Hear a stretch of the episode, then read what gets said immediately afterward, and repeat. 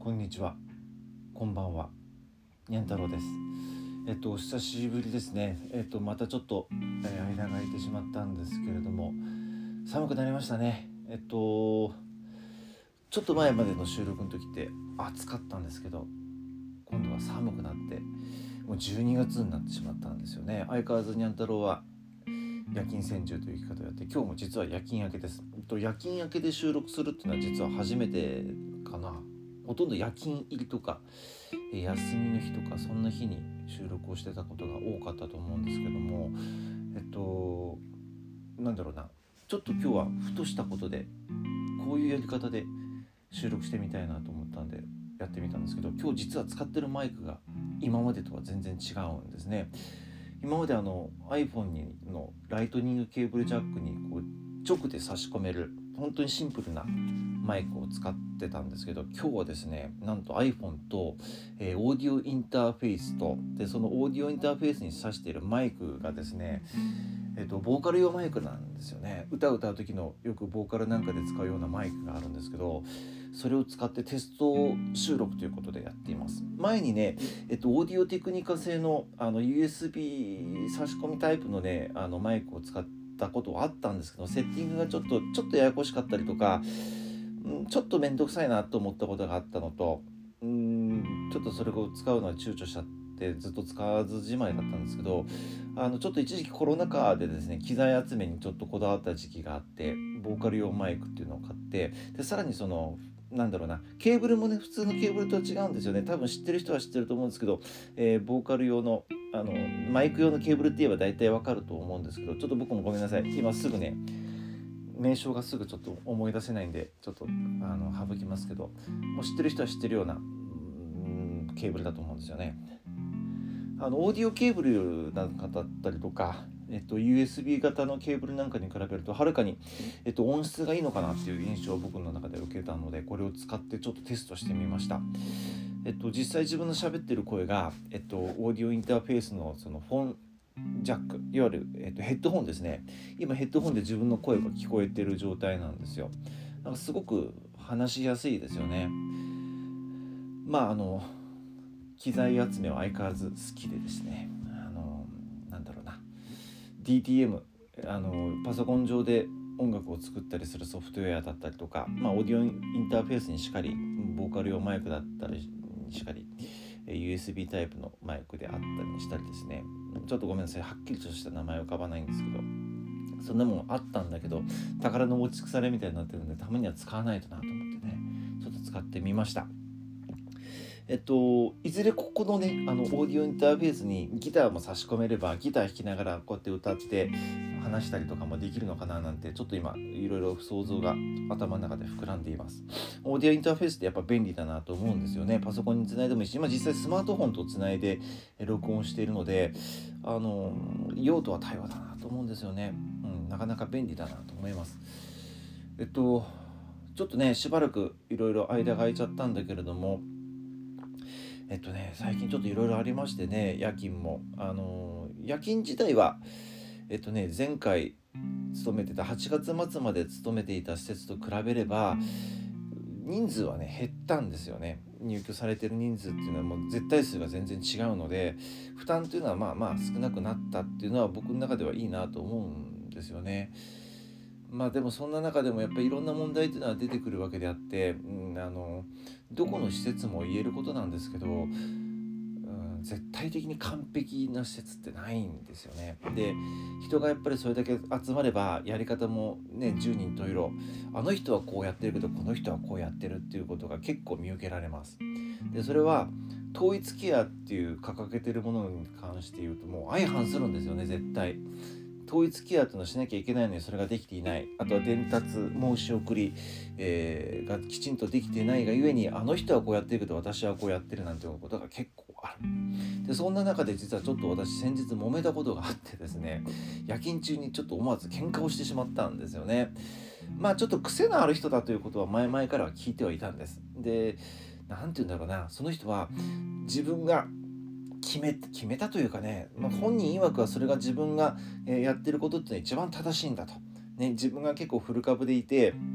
えー、当時教わった通りのことを忠実に守っているから私のやり方が全て100%正しいんですと、えー、いうことをね断言してる人がいるんですよね。でその人の、えーとまあ、その人ルールっていうのかなに相反するような、えー、ことが行われたりするとものすごく怒るんですよね。これをやってはいけないとかあれをやってはいけないとか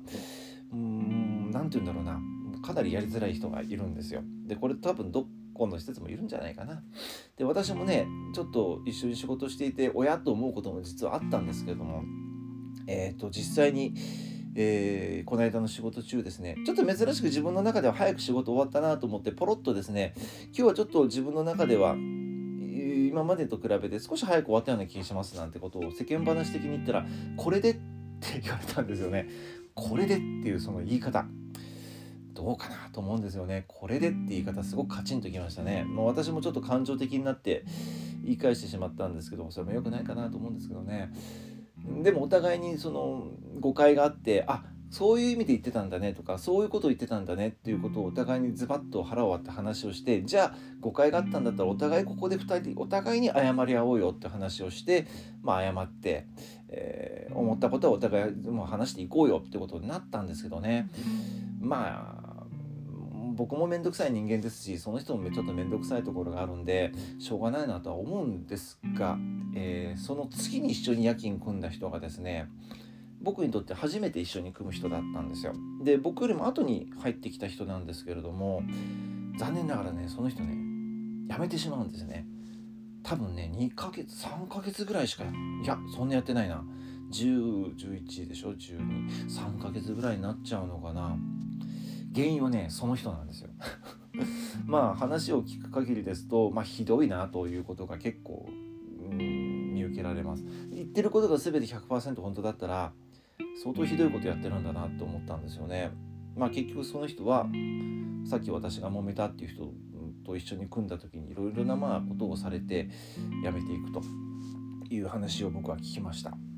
残念だなと思うんですよね。私も初めて仕事をして思ったのはその人はすごくまあ分かりやすく言っちゃうとすごくいい人。一緒にあの夜勤組んでると安心できる人、えー、ストレスがほぼない人。という印象を僕の中で受けました。で利用者さんにも優しいし職員に対しても気遣いができるしなんかそう言って自分ルールに相反することが起きると、えー、逆ギレするとかですね。そういったことはないような人なんですね。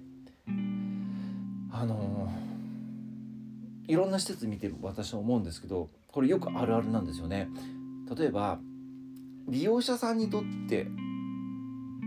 いい職員とか優しい職員って割とすぐ辞めていくんですよ。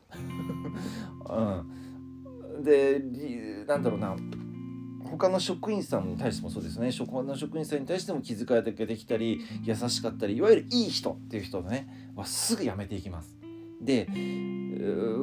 ちょっと乱暴な言い方ですけど、えっと、利用者さんにとって優しくない、うん、あんまり評判の良くない人に限って辞めないとかね、えー、職員に対してこうちょっと意地悪をするような人とかいわゆる嫌なやつっていう人は辞めないんですね。これねどうかと僕思うんですよね。あの例えばその一人の人間が原因でいい人が10人入ってきて10人辞めちゃったって言ったらその10人って絶対戻ってこないんですよ。うん、やっぱり。その人が原因で辞めますと言った人が10人だったとしたらなんですけどまあ1人戻ってくれば同じですけどまず戻ってこないですね経験上見ると。どうなんでしょうね。まあ日本の雇用形態とかいろんなもの複雑なことを考えると辞めさせることって難しい。だけどその人が原因で、えー、このただでさえ人手不足と言われているこの業界の中で何て言うんだろうないい人が辞めてってしまうせっかく採用してもお金かけて採用してもその人が原因で辞めてってしまうっていうこの現状で僕どうなのかなと思うんですよね。うんまあ、やるとしたら例えば移動させちゃうとかですね移動を命じるとかいろんなあの手この手あるんでしょうけどね。うん、でまた難しいのはその人だけを一概に責めることもできないとかいろんなことを言うんですよ。これどうしたらいいんでしょうね私この答え見つかったことないんですよね。でもやっぱりただでさえ人手不足の中で人が辞めていく原因ってそれだけではないとは思うんですけどもなんつったらいいのかな。特に僕も介護の業界しかね長く勤めてないんでわからないんですけど自分自身も経験して思うことっていうのはやっぱりこの著しくですね誰かをこう卑下したりとか、えー、あ誰かをこうなんだろうな意地悪本人は意地悪じゃないつもりなんですよ絶対。私はそんなつもりでやっていないんだと。この人のためを思ってやってるんだとかよく言う人いるんですけどうんどうかな。うん。でも実際に受けた方よくあるじゃないですか。パワハラにしてもセクハラにしても、えっと、やってる方はそのつもりなくても受けた側はえそう思ったんだったらもう立派にそれが成立しますというわけですからそれを使ってねあのやった方を責めることも可能なんでしょうけどこれ難しいですね。ちょっとテーマが難しかったかな。ちょっと本当今日僕の嘆きみたいな感じになってるんですけどそんなことがあったんですね。で実際に僕も昨日夜勤だった時に、まあ、うちの準管理者の人にちょっとこういうことがあったよと話したんですけどあんまりこう響いてないんですよね。だからちょっとまあ なんだろうな。半分諦めてんのかなという感じは受けました。何度か面談はしてるっていう話なんですけど面談はしてても改善されないと。改善されないということはもうほったらかしと。いうことなのかなというふうに思いました、まあ、残念ですね。まあと今日もちょっと、まとまりがないかもしれないんですけど今日のメインはあくまでも、えっと、マイクのテスト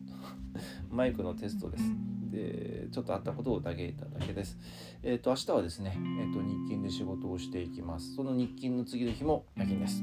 ということで皆さん寒い日々続いておりますが、えっ、ー、とお体ねあの体調崩さないように気をつけてください。聞いてくれてありがとうございます。失礼いたします。